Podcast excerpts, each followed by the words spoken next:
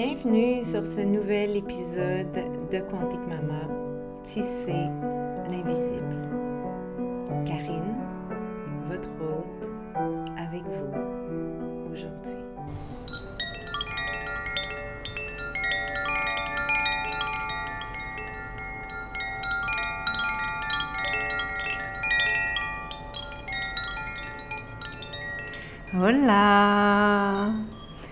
Bienvenue dans mon univers. J'espère que vous allez bien. Je suis très en joie de prendre mon micro pour vous faire cet épisode aujourd'hui. Ça fait plusieurs semaines euh, que j'ai pris mon micro de la sorte. Il s'est passé tellement de choses.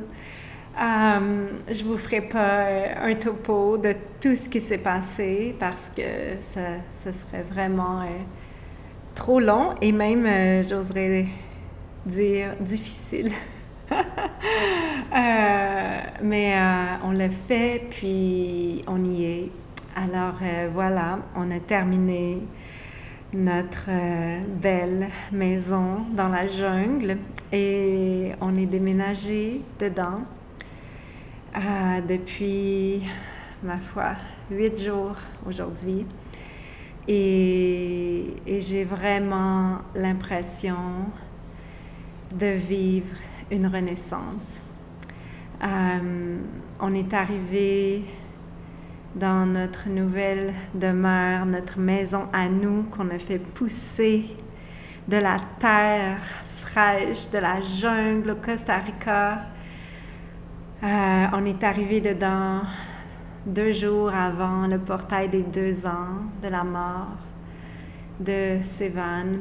Et, euh, et cette maison nous a porté comme un charme enchanteur pour traverser ce portail dans la douceur, dans l'amour, la gratitude, la référence et même la joie à travers, bien sûr, les larmes qu'on a versées à quelques moments. Et, euh, et voilà, j'y suis aujourd'hui, à huit jours plus tard, à dormir dans cette maison et je sens qu'à chaque matin que je me réveille, c'est comme si je récupérais du sommeil que j'ai pas eu depuis 20 ans. Et honnêtement, je ne m'attendais pas à ça. Euh, on est en intégration totale à chaque jour. Et je suis très, très excitée de découvrir où la médecine de cette nouvelle demeure va nous propulser dans les prochains mois et j'espère les prochaines années décennies même. Euh, ouais, mais pour l'instant, je vis le jour le jour et on, on devait être de retour au Québec à cette date-ci. On est le 13 mai, vendredi le 13 mai quand j'enregistre cet épisode. Euh, mais vous comprendrez qu'on a reporté notre retour au Québec de quelques semaines parce que ça avait juste pas de bon sens. Euh, et, bien qu'on a hâte de revoir le Québec, de retrouver notre belle grande fille Jadev et l'accompagner dans, dans euh, sa fin de secondaire, sa graduation, son bal, etc., on est aussi déchiré de déjà devoir quitter cette belle maison, la laisser entre bonnes mains avec nos amis, leur famille, et, euh, et on a, c'est comme si j'ai déjà hâte d'être revenue.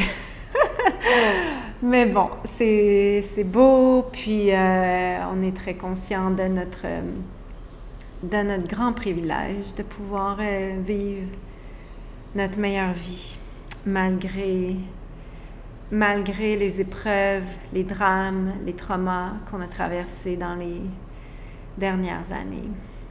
Euh, c'est comme s'il y a un nouveau chapitre qui s'ouvre pour nous. Et dans ce, chapitre, je ressens beaucoup de joie beaucoup de liberté, de nouveauté. Et, et je l'espère, enfin, la communauté de façon tangible parce que là, on a le temps, parce que là, on n'est plus en train de chercher où on va vivre, comme c'était le cas depuis deux ans et demi, puis de construire notre nid, comme c'était aussi le cas depuis deux ans et particulièrement depuis les sept derniers mois. Ah, wow. Alors, j'imagine que hum, ça, c'était mon petit topo d'introduction.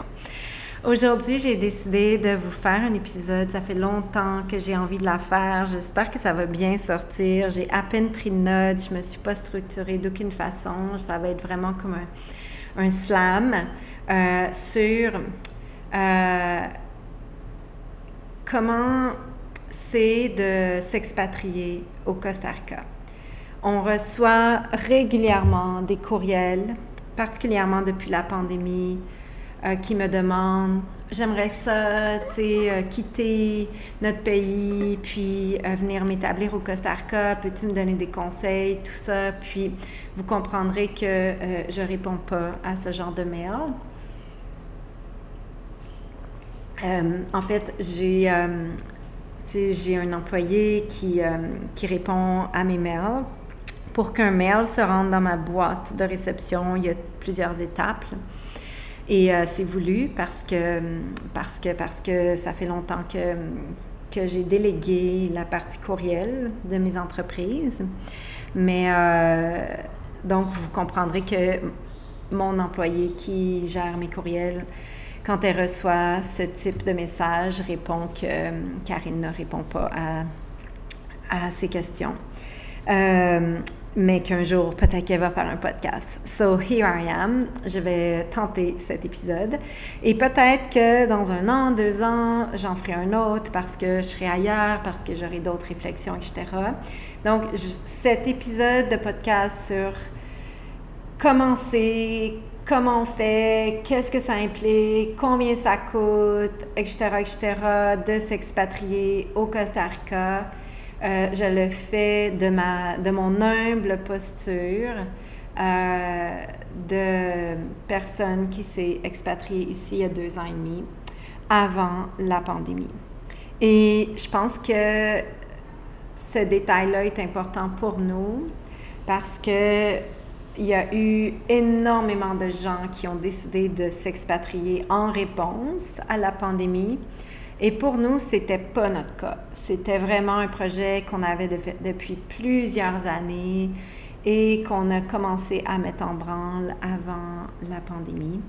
Et qui, je pense, bien sûr, à cause de la pandémie, s'est fait de façon beaucoup plus rapide que ce qu'on avait euh, peut-être envisagé au départ.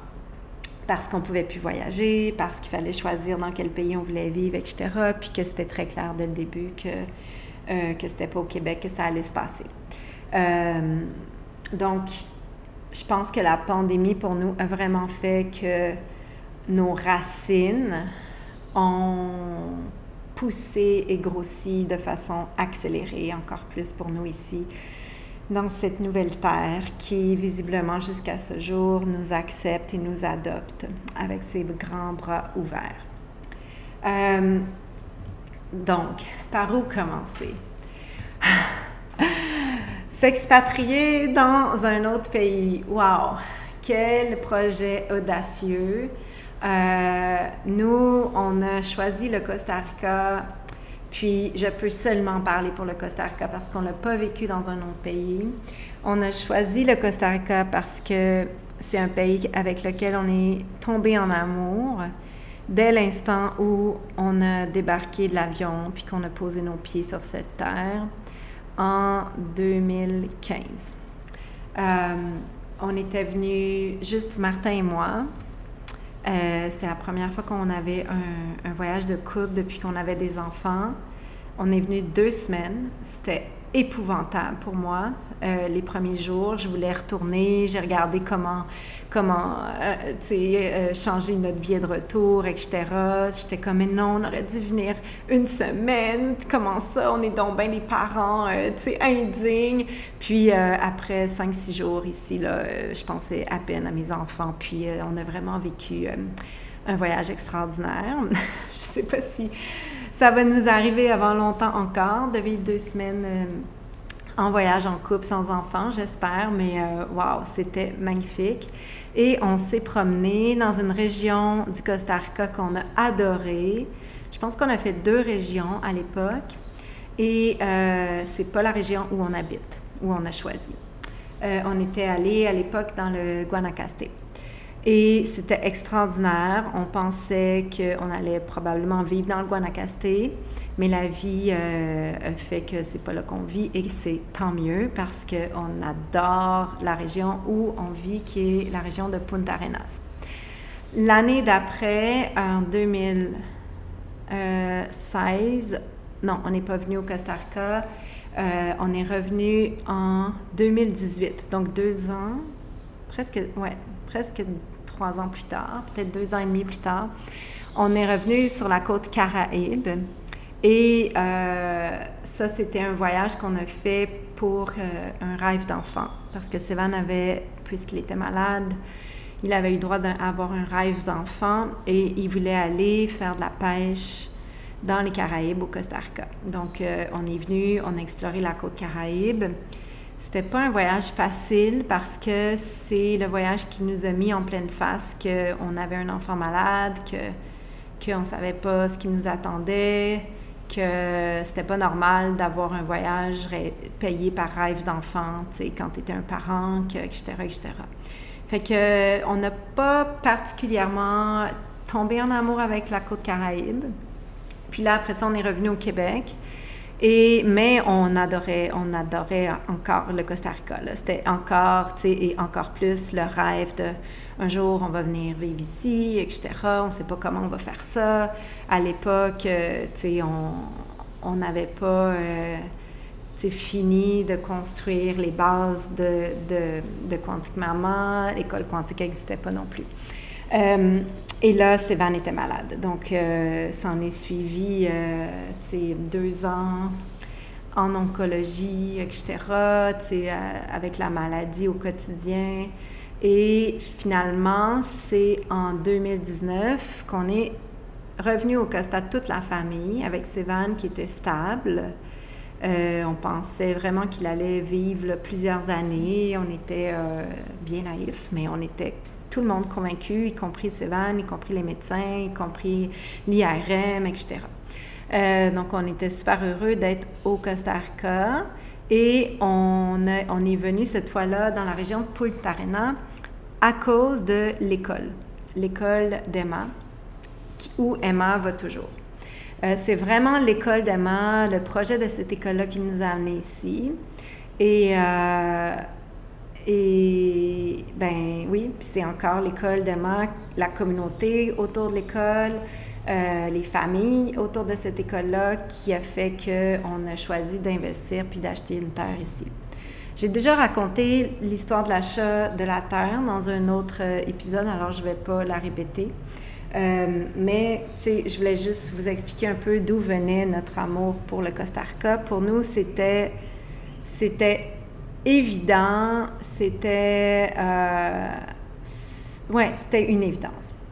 Et je dirais que quand on est arrivé euh, en 2019, puis après 2020, il y a un moment donné où après quelques mois, on était là, puis je me souviens exactement, j'étais dehors autour de la maison qu'on louait à l'époque, et j'ai senti la jungle me rentrer dans les veines c'est dur à expliquer, mais c'est comme si j'ai senti que je, me suis comme fondue avec la jungle. C'est comme si mon champ morphique s'est entrelacé avec le champ morphique de la jungle autour de moi.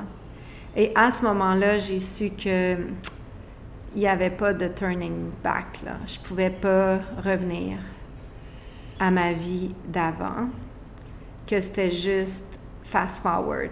Et je savais pas comment ça allait aller, comment ça allait se faire, mais euh, ce moment-là, pour moi, énergétiquement, il est super important.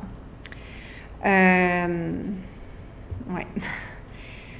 Euh, bon. Donc ça, c'est pourquoi qu'on a choisi le Costa Rica. Le Costa Rica, il faut savoir que c'est un pays qui est en, vraiment en croissance accélérée. Il y a beaucoup, beaucoup, beaucoup de gens qui s'expatrient au Costa Rica, euh, principalement des Américains, mais depuis la pandémie, des gens de partout, partout dans le monde. Euh, D'Israël, euh, d'Europe, de, euh, name it, il y a des, gens de partout.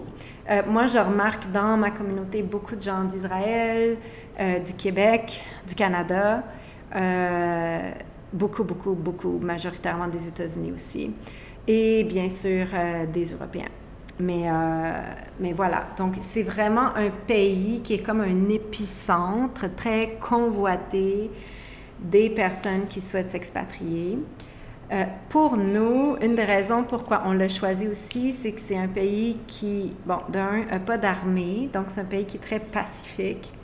Euh, l'écosystème, la, nature est abondante. Il y a de l'eau de vraiment abondamment.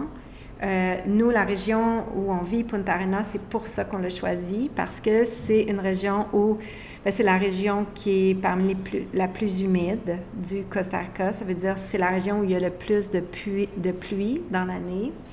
Euh, et ça, ça fait que les rivières coulent à flot à l'année longue, qu'on manque pas d'eau, euh, que les arbres fruitiers poussent à une vitesse folle. Par exemple, on a planté des papayes, des bananiers, il y a peut-être 10 euh, mois, 8, 10 mois sur notre terre et on en récolte déjà de façon tellement abondante qu'on doit en donner à l'école. Donc, la nature ici, dans particulièrement la région de Punta Arenas, pour nous, était d'une telle abondance qu'on voulait, on voulait y vivre. Euh, Guanacaste, qui est une région extraordinaire aussi, c'est une région où on va, pour nous, plus aller quand on est en vacances, pour prendre du soleil, pour bronzer, parce qu'il y a moins de pluie. Euh, en échange, c'est vraiment plus sec. Donc, euh, il y a vraiment beaucoup de poussière, les, routes sont... sont les chemins sont pas humides, là. Donc, il y a vraiment plus de poussière, ce qui, pour nous, est vraiment difficile à vivre parce qu'on est habitué de vivre dans cette région plus humide. Euh, les soins de santé au Costa Rica, euh, bien sûr, pour nous, sont payants, mais ils sont de très grande qualité. Euh, on a, au fil du temps, trouvé une médecin de famille qui, qui, est, qui est toujours disponible pour nous, vraiment comme une sage-femme. Donc, tu sais, on peut l'appeler la, fin de semaine si on a une urgence. Puis à date, à 100 des, des fois, il nous a répondu, même euh, euh, la veille de Noël. Euh, donc, elle est vraiment extraordinaire, elle est très, très compétente, elle est bienveillante et pour nous, ça, c'est vraiment une grande richesse. les soins de santé nous semble, à date en tout cas, très, très compétent pour les peu de fois où on les a utilisés. Bien sûr, c'est différent euh, si on parle de l'obstétrique, de, de des naissances au Costa Rica. Euh, j'irai jamais, à moins d'être en train de mourir, avoir un bébé dans un hôpital du Costa Rica. Ça, c'est mon point de vue à moi. Euh, et voilà. mais, euh, mais sinon, tu sais, pour les soins de santé en général, euh, à date, on n'est vraiment pas déçus.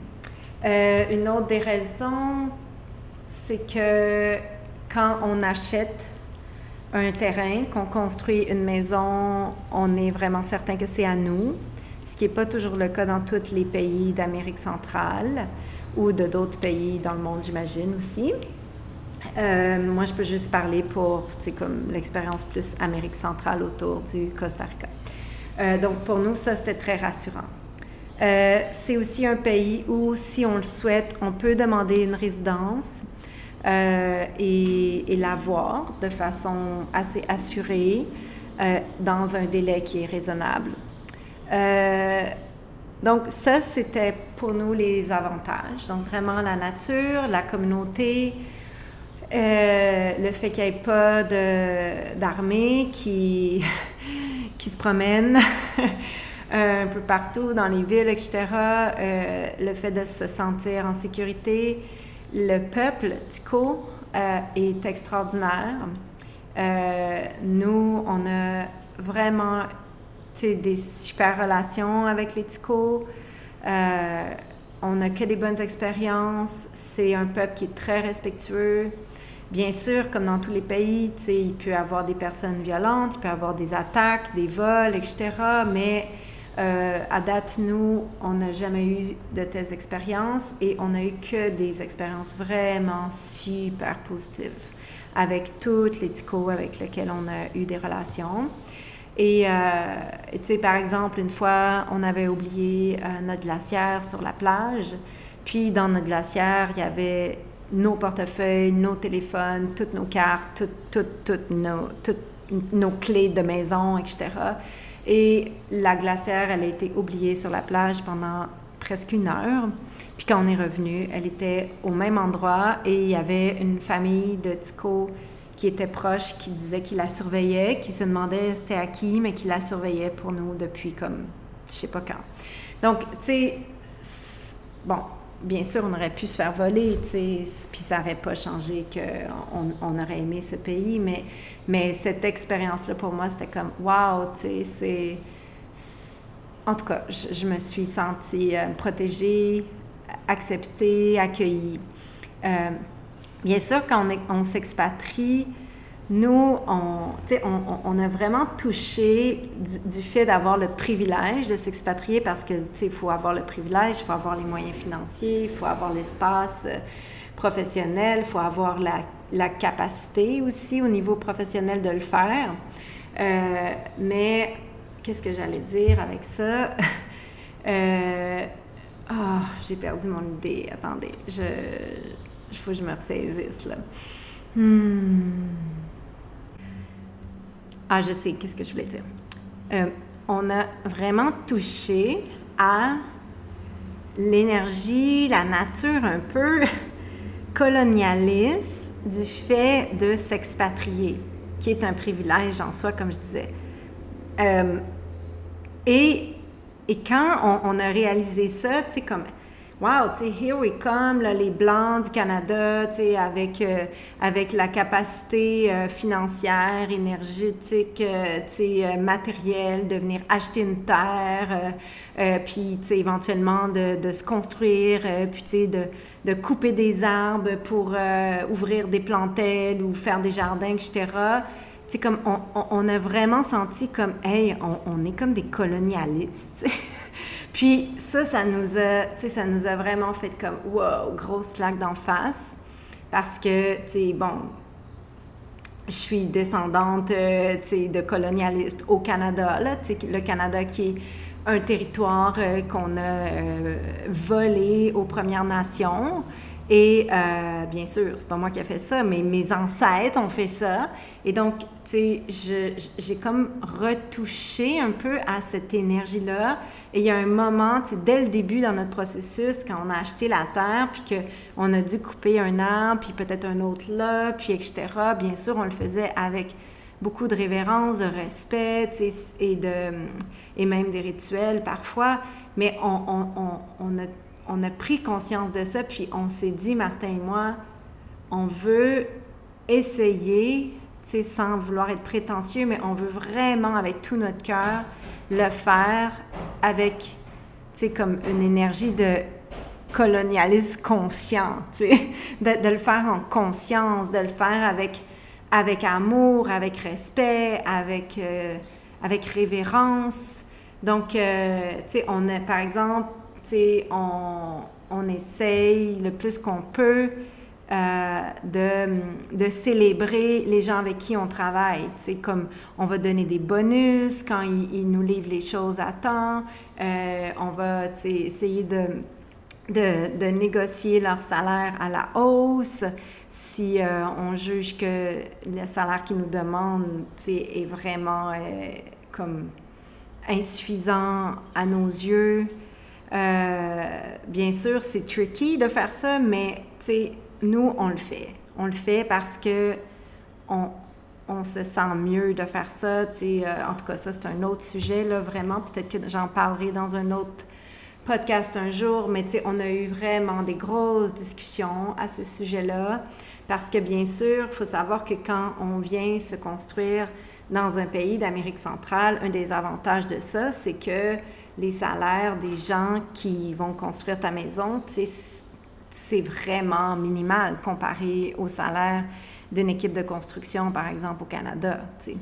Euh, fait pour nous, c'est des discussions qu'on essaye d'avoir, qu'on essaye de, ouais, de réfléchir à. Bien sûr, on, je pense pas qu'on a été parfait tout le temps à date, mais on évolue de plus en plus. Puis je pense que plus nos racines au Costa Rica grandissent, plus on va trouver un équilibre dans cette conscience-là, puis dans comment on, on célèbre, puis on, on, reconnaît les gens avec qui on travaille vraiment à leur juste valeur. Parce que je pense que, tu sais, il y a, y a beaucoup d'abus dans, le, dans tous ces gens qui s'expatrient puis qui viennent profiter des peuples euh, du pays dans lequel ils s'installent. Et je refuse de faire partie de cette gang de gens-là colonialistes inconscients, appelons-les comme ça. Euh, OK. Alors, il y a plein d'avantages à vivre au Costa Rica. Il y a plein, tu sais, nous, on adore le, climat, on adore le peuple, on adore le fait de vivre à cinq minutes de l'océan, euh, d'avoir une rivière vraiment propre dans laquelle on peut se baigner quand on veut parce qu'elle passe sur notre terre, euh, de faire pousser nos propres fruits, euh, d'aller cueillir des mangues dans l'arbre, etc.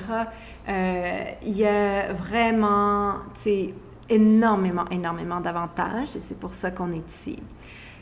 Par contre, il y a aussi beaucoup, beaucoup de downside. Et ça, je pense que c'est quelque chose auquel on pense pas quand on s'expatrie, puis euh, qu'on ne sait pas nécessairement. Puis c'est peut-être correct parce qu'il y a quelque chose, il y a une certaine force dans l'ignorance. Euh, dans l'ignorance, on, on, est courageux, on est naïf, puis dans la naïveté, ben, on, c'est ça, il y a du courage, puis euh, on avance, tu sais, on va droit devant, puis ben, des fois, on, c'est ça, on, on se rend compte de choses au passage, mais on est rendu, fait qu'on y fait face. Euh, j'ai envie de vous parler de ces choses-là parce que c'est, je pense que c'est important de faire un choix éclairé quand on décide de s'expatrier. Puis, euh, moi qui, qui ai un background d'études sage-femme, de pratique sage-femme, c'est vraiment dans ma pratique quotidienne de d'encourager mes clients à faire des choix éclairés, peu importe le projet naissance qu'ils ont, que ce soit fait à partir d'une posture éclairée et consciente. Euh, donc, dans les downsides du Costa Rica ou du, fait de s'expatrier, je pense qu'un des premiers qui est le plus, qui est un des plus durs, je trouve, c'est le fait d'être loin de sa famille, de ses amis. Si vous avez une famille qui est super aidante, qui garde vos enfants euh, régulièrement, qui vient vous aider à laver vos vitres, euh, qui vient, euh, qui, qui, prend vos enfants une semaine ici, une fin de semaine là, puis qui vous donne beaucoup de temps en couple, en solo, etc., vous allez extrêmement souffrir de, de vous expatrier. Nous, on n'avait pas ça on avait focal de ça. sais, oui, on avait un petit peu d'aide des fois, mais je pouvais compter comme sur une main, puis il me restait des doigts par année le nombre de fois où on avait ce type d'aide. Fait que c'était pas dur pour nous de faire ce move-là. Et euh, même si on n'avait pas ça, le fait d'être ici puis d'être loin de notre famille, ça nous a encore plus mis euh, en pleine face le fait qu'on ne l'a pas ici puis que dans le fond, on ne l'a jamais eu. Et, euh, et je ne sais pas si on va ever l'avoir de, de nos familles et nos amis qu'on avait jadis, mais on a vraiment ce projet puis cet espoir que dans les prochaines années, avec la communauté de famille avec laquelle on est en train de, de s'unir, bien qu'on va, on va pouvoir toucher à ça ou avoir ça, tu sais, à suivre. Euh, fait que ça, je dirais que c'est un des plus gros downsides de s'expatrier. Euh, tu sais, moi, j'ai perdu beaucoup d'amis. Je, je pense pas que j'ai perdu des amis, mais tu sais, j'ai plus aucun contact avec beaucoup d'amis que, que j'aime, énormément encore, puis que j'avais quand même des contacts réguliers à l'époque, quand on vivait au Québec. Puis c'est normal, puis, tu sais, je leur en veux pas, puis je nous en veux pas, mais, tu sais, c'est quelque chose qui, pour moi, a été vraiment souffrant de, de voir la distance qui s'agrandit à mesure que le temps passe. Et bien sûr, là-dedans, tu ajouter l'ingrédient de la pandémie où, euh, nos amis, nos familles du Québec qui étaient, dans l'épicentre de la pandémie du Québec, ben nous ont extrêmement jugés, comprenaient pas euh, nos choix, blablabla, bla, bla, notre, même notre vision ou nos comportements dans la pandémie qui s'est vraiment vécu d'une autre façon ici. Nous, notre, notre fille n'a jamais porté le masque, même quand on allait faire l'épicerie. C'était vraiment différent pour nous, la pandémie. Donc, bien sûr, même, je pense, même les personnes qui se sont pas expatriées, on a toutes vécu des, des, coups, des coups de barre dans nos relations, dans les deux dernières années. Euh, et j'ai vraiment espoir que ça va s'estomper, puis qu'il va y avoir de la guérison qui va émerger de ça éventuellement dans, le futur proche et à long terme. Euh, donc ça, je dirais que c'est le premier downside. Euh, et après ça, ben ça amène le fait que, tu sais, quand on s'expatrie, ben on connaît personne, à moins que vous connaissiez du monde, ben là, c'est super pour vous, mais nous, on connaissait personne. Fait que, tu sais, il faut comme se faire des nouvelles relations. Puis, euh, par chance, nous, notre fille allait à l'école. Donc, c'est vraiment via l'école qu'on s'est fait des nouveaux amis, une nouvelle communauté, qu'on tisse encore. Il y a des amis qu'on s'est fait au départ, qu'on aimait, qu'on pensait que ça allait être nos meilleurs nouveaux amis. Puis finalement, tu sais, on, on leur parle plus vraiment. Donc, c'est, tu sais, ça prend du temps. Ça prend du temps. Euh, je sais pas si vous entendez, mais il y a de la musique qui joue à côté euh, de mon bureau. C'est vraiment euh, super beau. Euh, OK. Donc, ce que j'ai vu beaucoup dans les gens qui se sont expatriés, qui n'avaient pas des enfants qui allaient à l'école, mais qui avaient des bébés, c'est le sentiment d'isolement. Isolement vraiment, tu sais, limite violente, où tu te retrouves à te démerder tout seul dans un autre pays avec une autre langue que tu parles pas forcément, puis tu as tes bébés, puis tu pas d'aide, puis tu es tout seul dans le fond de ta jungle. C'est c'est dur. Ça, c'est vraiment dur. Et je pense qu'un des trucs pour euh, survivre à une expatriation, euh, c'est de trouver sa communauté le plus vite possible. Donc, d'aller dans des événements, d'essayer de participer à la communauté, c'est ça. Euh, mais pour nous, ça a été relativement facile. Et même si ça a été facile, je ne peux pas dire qu'après deux ans, presque et demi, on a, ben, deux ans et demi, oui, euh, qu'on a réellement construit notre communauté encore. Mais c'est en train d'arriver. It's happening. Je le sens, puis il y a des gens qu'il y a quelque chose qu'on sent vraiment fort avec eux, puis j'ai confiance que ah, peut-être que ça va se passer par là. Donc, à suivre. Euh, à savoir, quand on vient s'expatrier au Costa, qui est différent, par exemple, si on décide de s'expatrier comme au Mexique, c'est qu'au Costa, ça prend une voiture. Donc, et les voitures ici, c'est quelque chose en soi. C'est comme une entité en soi. Euh, nous, quand on est arrivé, on avait, on need so much money, on avait juste un peu d'argent, donc on a acheté un vieux truck de je sais pas combien d'années, vraiment vieux, jungle car. Il est super cool, mais il nous a, on l'a payé par exemple 8000 dollars US. Puis les deux premières années, on doit avoir mis pas loin de 8000 dollars encore dessus. Et il n'est pas si sécuritaire que ça. Fait moi, je dirais, puis c'est mon conseil, si vous avez le projet de venir, achetez-vous une auto qui est de bonne qualité dès le début.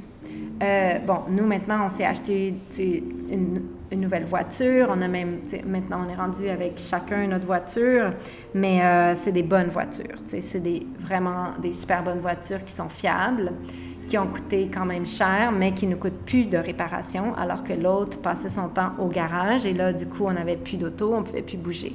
Parce qu'il faut savoir, c'est qu'à moins d'habiter dans le village, euh, ce, qui ce que nous, nous intéressait pas du tout, ben ça prend une voiture pour aller partout ici, partout, partout. On ne peut pas faire euh, rien à pied, à moins d'habiter dans le village, puis de se limiter au village, ce qui n'est pas du tout notre souhait, nous, à nous.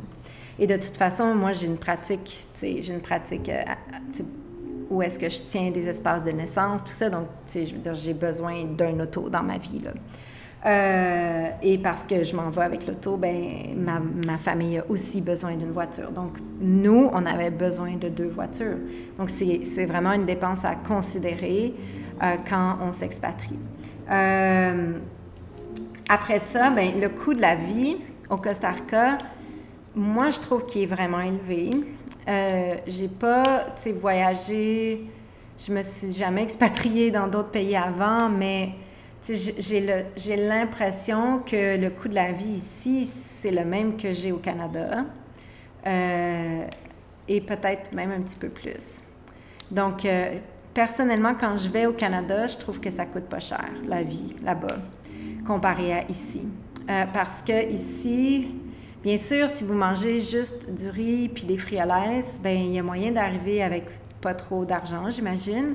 Mais si on veut manger varié, avec des aliments de qualité, se payer des fromages. Euh, si, par exemple, vous aimez boire une bouteille de vin de temps en temps euh, ou boire une bonne bière de temps en temps, ben le, bon vin, la bonne bière, le bon fromage, la bonne viande, les trucs bio, c'est vraiment plus cher. Euh, quand on demande la résidence au, au Costa Rica, il nous demande une preuve qu'on a des revenus de 3000 dollars US par personne adulte. Et je pense que ça fait vraiment du sens de dire qu'avec 6000 dollars US par mois, on arrive bien au Costa Rica. Et au-delà du 6000 dollars US, ben, je pense que dans un monde idéal, on, vous avez aussi un bon montant d'argent en, en banque pour vous achetez une voiture, réparez la voiture. euh, si vous avez besoin de soins médicaux, ben vous payez vos soins médicaux, etc. Euh, bien sûr, on a une assurance santé, je vous rassure, mais, euh, mais tu sais, personnellement, parce qu'on n'aime pas faire la paperasse avec l'assurance santé, tu si on va faire une consultation parce que ma fille, par exemple, a fait une infection urinaire, puis ça a pris, je pense que ça a pris jusqu'à trois trois, trois doses d'antibiotiques, malheureusement. C'était la première fois qu'elle prenait des antibiotiques, mais ça revenait tout le temps euh, pour la traiter, puis que ça soit réglé. Bien, toutes les séances qu'on a faites, les 50 pièces à chaque fois ou l'analyse urinaire, on a payé notre poche. On n'a pas demandé personnellement un, un, remboursement. Bien sûr, vous pouvez le faire, mais ça prend, je pense que c'est bien d'avoir un coussin d'argent de sécurité. Donc, l'expatriation au Costa Rica, je pense que c'est, un des pays qui coûte parmi les plus chers en Amérique centrale. Euh, et particulièrement depuis que la pandémie a eu lieu, c'est hallucinant, mais les loyers, comme pour louer une maison, ont doublé, triplé et même quadruplé pour certains types de maisons. Donc, euh, tu sais, nous, on a, avant d'avoir notre maison, on a toujours payé à peu près 1200 dollars US par mois pour louer une maison, ce qui est tout à fait raisonnable Parce qu'on avait, il faut dire qu'on avait des maisons avec trois chambres, parfois quatre chambres, une piscine, une vue sur la mer. C'était, c'était une maison de vraiment, euh, quand même bonne qualité, bien que la plupart étaient pleines de champignons. Ça, c'est un autre point que je veux vous parler. Euh, mais on payait vraiment pas cher. Et depuis la pandémie, ces maisons-là que nous, on louait à l'époque 1200, sont, sont louées en moyenne 2000, 3000 jusqu'à 6000 dollars US par mois. Donc, ça a vraiment explosé parce que la pandémie a fait que tous les gens qui avaient les moyens de s'expatrier ont fait le move de s'expatrier. Et ça, ça m'amène aussi à vous dire, mais pourquoi vous, vous, vous voulez vous expatrier? sais? Il y a beaucoup, beaucoup de gens qu'on a vus avec la pandémie arriver ici au Costa Rica, qui, sont, qui ont quitté, par exemple, le Québec ou la France, whatever, par peur. Euh, vraiment à partir d'une émotion de peur. Peur de, des mesures en place, peur que le gouvernement fasse telle ou telle chose, peur qu'on vienne m'enlever mon enfant si euh, je ne le vaccine pas, etc. Et donc, ils vendaient tout, puis arrivaient ici à partir d'une énergie de peur. Et ce que, alors, ce que j'observe en lien avec ces gens-là qui sont plus partis avec une énergie, une motivation initiée par la peur, c'est...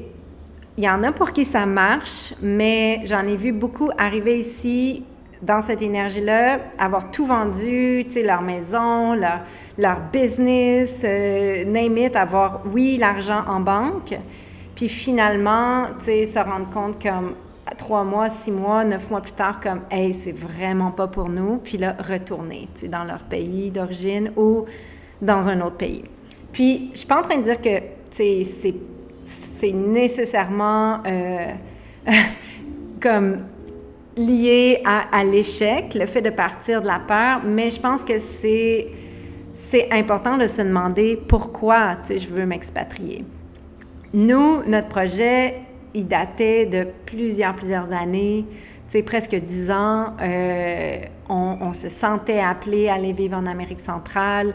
On avait voyagé en Amérique centrale. On le savait qu'on aimait ça, que c'est là qu'on voulait vivre.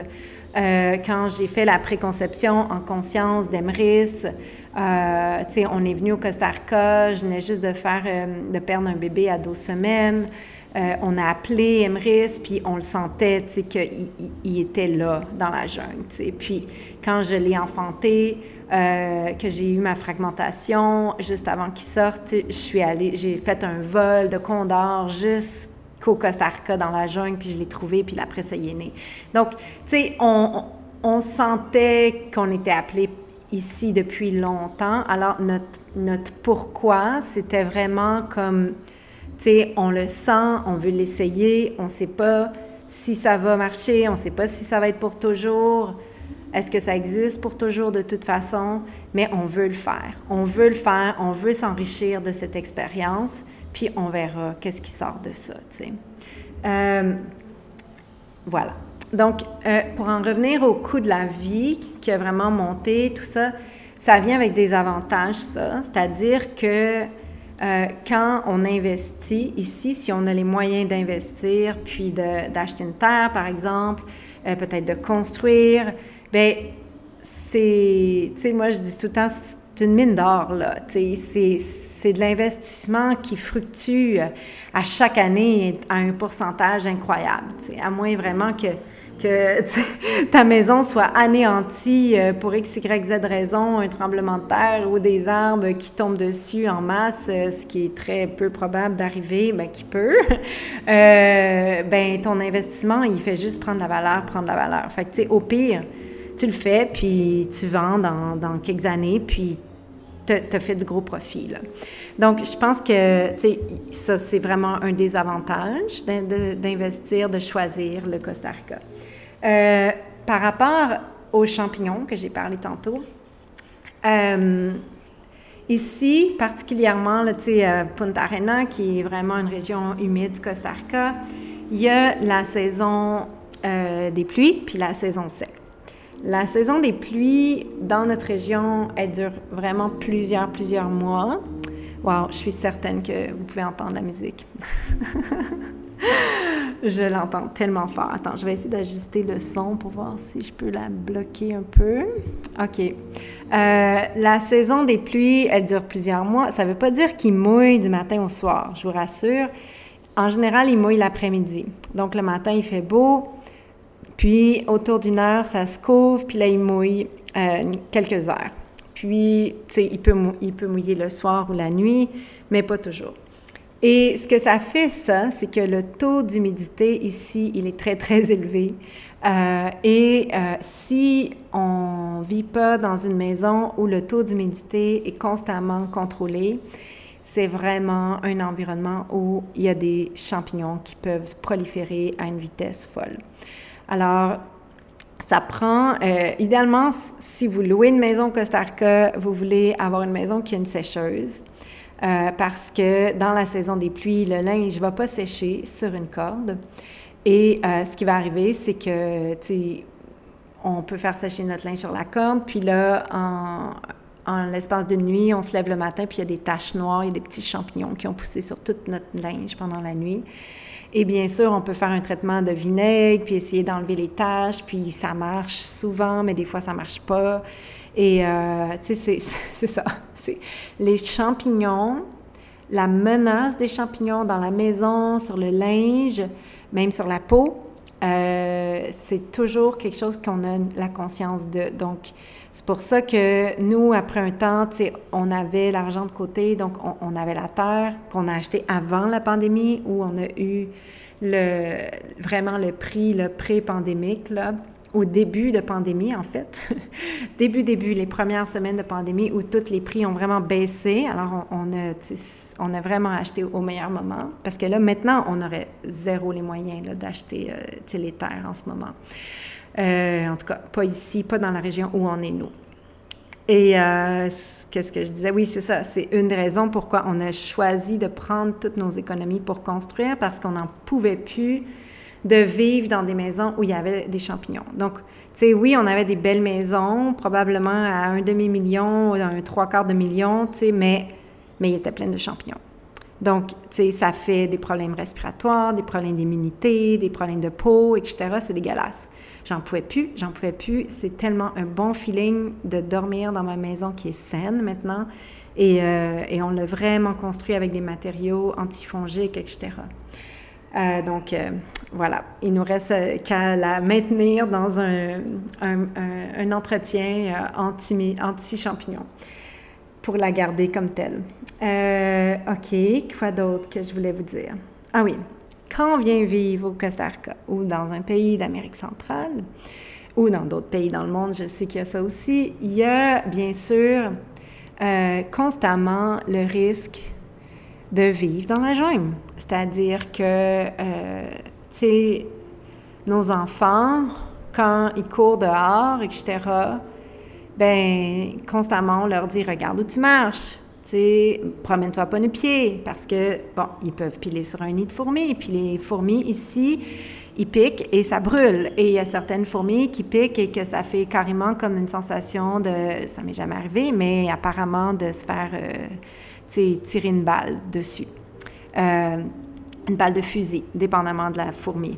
Euh, donc, nous, on n'a jamais été piqué par ce genre de fourmi encore, thank God, mais, euh, mais les autres fourmis, à tous les jours presque, mes enfants, tu pile sur un nid de fourmis ou sur une fourmi ou tu sais, il y a une fourmi dans leur botte, puis là, ah, ah, ah, ah, puis pendant comme 10-15 minutes, ils pleurent, ils crient parce qu'ils se sont fait piquer par une fourmi. Mais c'est no big deal à moins de faire une infection à fourmis. Parce qu'il faut savoir qu'ici, les, problèmes de peau bizarres, euh, c'est chose commune. Et c'est une je pense que ça fait partie, ça, principalement des raisons pourquoi les gens quittent après, c'est tout ce risque des bébites, puis des problèmes de santé. Euh, parce que ici, si tu attrapes le, le rhume saisonnier, là, ben c'est c'est ça, tu vas être vraiment malade. C'est comme quand tu attrapes un virus ici, tu es vraiment malade. C'est comme si ton enfant attrape un virus, il va faire de la grosse fièvre, de la grosse diarrhée, il va être, euh, ça va être inquiétant, ça se peut que tu besoin de, ça se peut que tu pas besoin de soins, mais ça se peut que tu aies besoin d'aller à l'hôpital pour qu'il y ait un, un intraveineuse, etc. C'est comme next level, les virus dans la jungle. Et les bébites, ben c'est un autre downside. Les serpents. Euh, nous, sur notre terre, euh, tu sais, euh, il y a des fers de lance, qui est un des, des, dix serpents les plus vénémeux au monde. Donc, tu sais, toujours, toujours, nos enfants, tu sais, on leur répète, regarde pour les serpents, tu sais, regarde pour les serpents, attention, pile pas sur les feuilles, pile sur le gravier, etc parce qu'il y a toujours le risque qu'il y ait un serpent. Puis c'est pas nécessairement un fer de lance, mais un serpent qui soit là puis qui mord. Donc, euh, les tarentules aussi, les scorpions, euh, les grenouilles, euh, les chenilles. on a eu des, on a eu une situation dernièrement avec une chenille vénémeuse, magnifique, avec des grands poils, bien sûr. Emrys a essayé de l'attraper et ça a causé une urticaire complètement débile. Il a été en souffrance pendant presque une heure et demie. Et, euh, quand ce, genre de truc-là arrive, ben, tu sais, on va voir s'il est allergique. Donc, bien sûr, on a toujours du Benadryl. Euh, dans une trousse de jungle idéale, on a même un épinéphrène. Euh, un épinéphrène, un, épipène. mais, tu sais, c'est ça. C'est comme il ça fait partie de la vie dans la jungle, tu sais, qu'il va arriver peut-être des situations comme ça, fait qu'est-ce que tu es prête à vivre avec ce risque-là?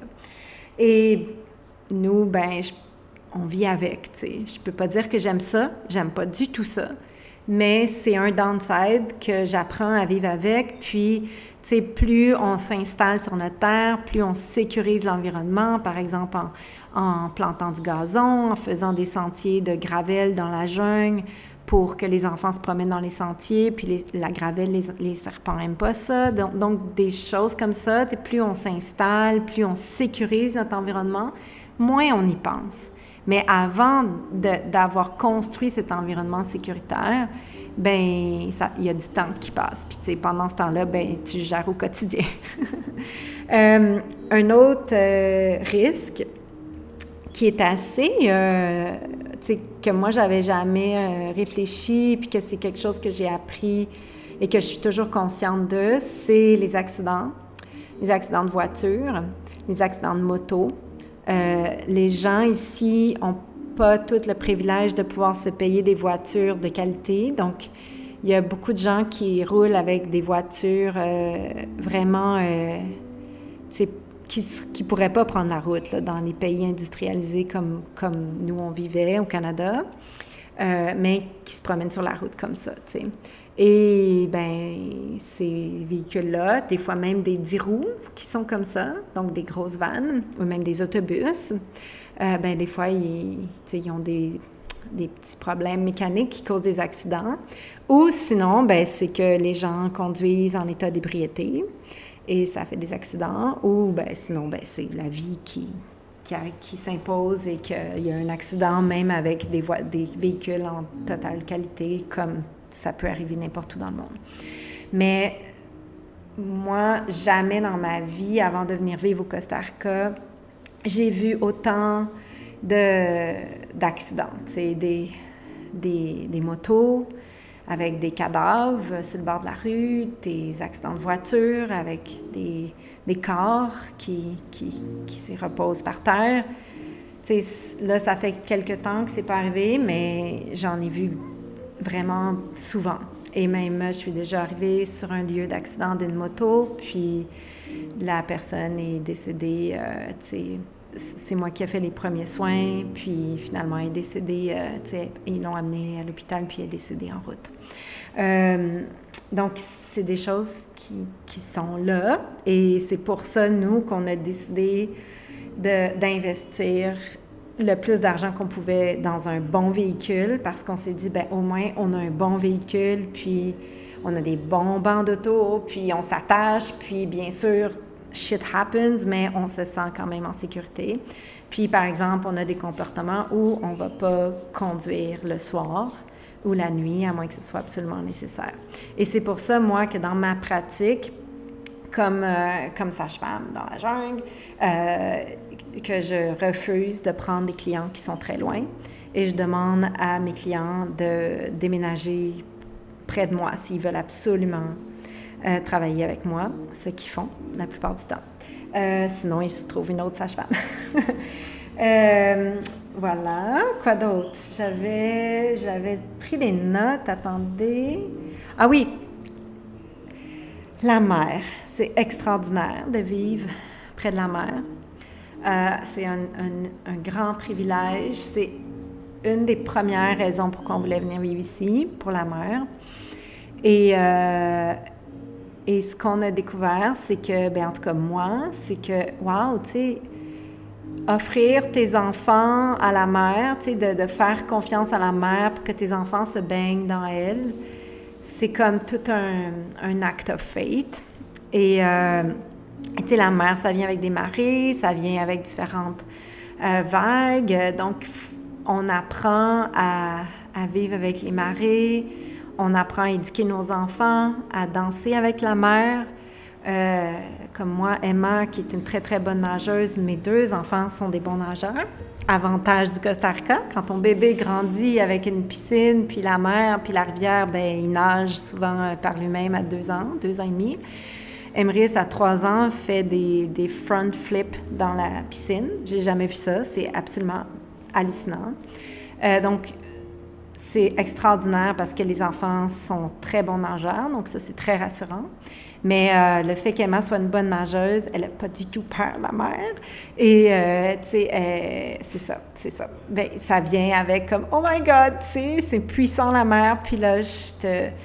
Je, je, laisse mes enfants aller s'amuser avec toi. Donc, s'il te plaît, tu sais, euh, comme mange-les pas, puis berce-les, puis aime-les, puis, tu sais. ah, ouais, c'est ça. Fait que ça, c'est comme une autre, une autre une autre belle euh, réalité qui est extraordinaire, puis aussi euh, impressionnante, puis imposante. Le fait de vivre proche de la mer et euh, de faire wow, les marées, puis dans la saison des pluies, quand la marée remonte, des fois, elle amène avec elle des troncs d'arbres. Fait que quand on se baigne puis que la marée monte dans la saison des pluies, ben il faut être vigilant aux troncs d'arbres. Euh, j'ai des amis surfeurs qui m'expliquaient, qui me racontaient l'autre fois qu'ils étaient à la plage, puis qu'il y a un tronc de palmier qui a écrasé une femme. Et ça a pris dix hommes pour euh, la libérer pendant que la marée montait. Alors, euh, tu sais, je peux pas imaginer le trauma qu'elle a vécu et qu'elle vit avec en ce moment en lien avec la mer.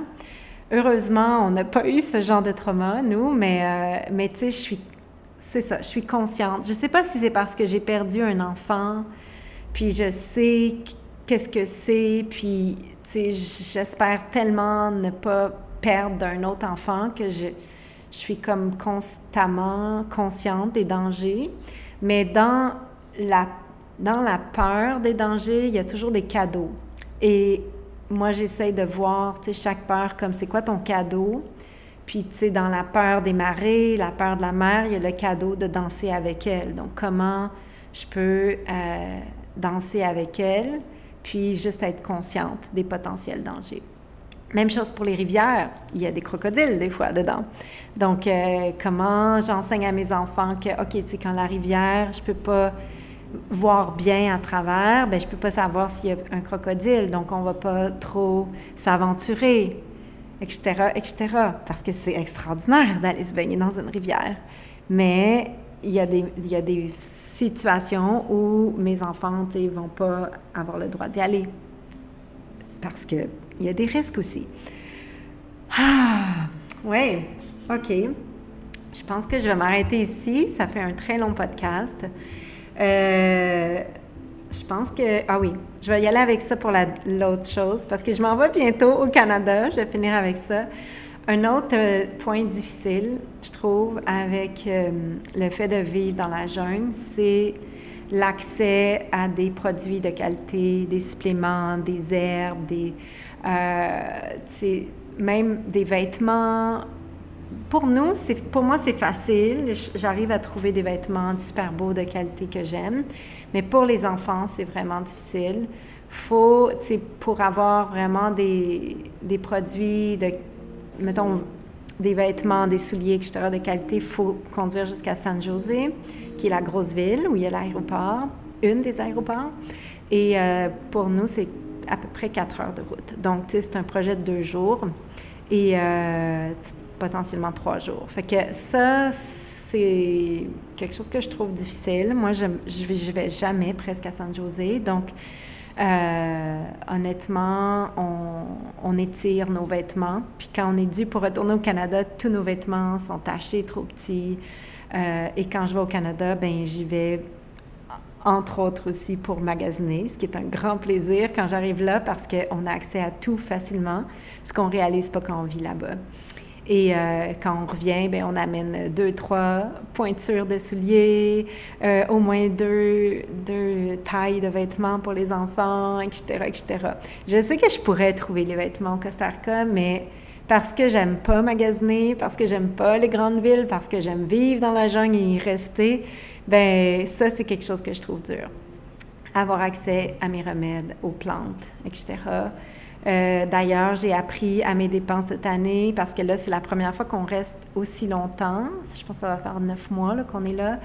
Euh, ben, j'ai perdu des plantes parce que c'est à cause des champignons, à cause de l'humidité. Donc maintenant, il faut que je mette toutes mes plantes médicinales, et j'en ai vraiment beaucoup, dans le frigo tout le temps, en tout temps.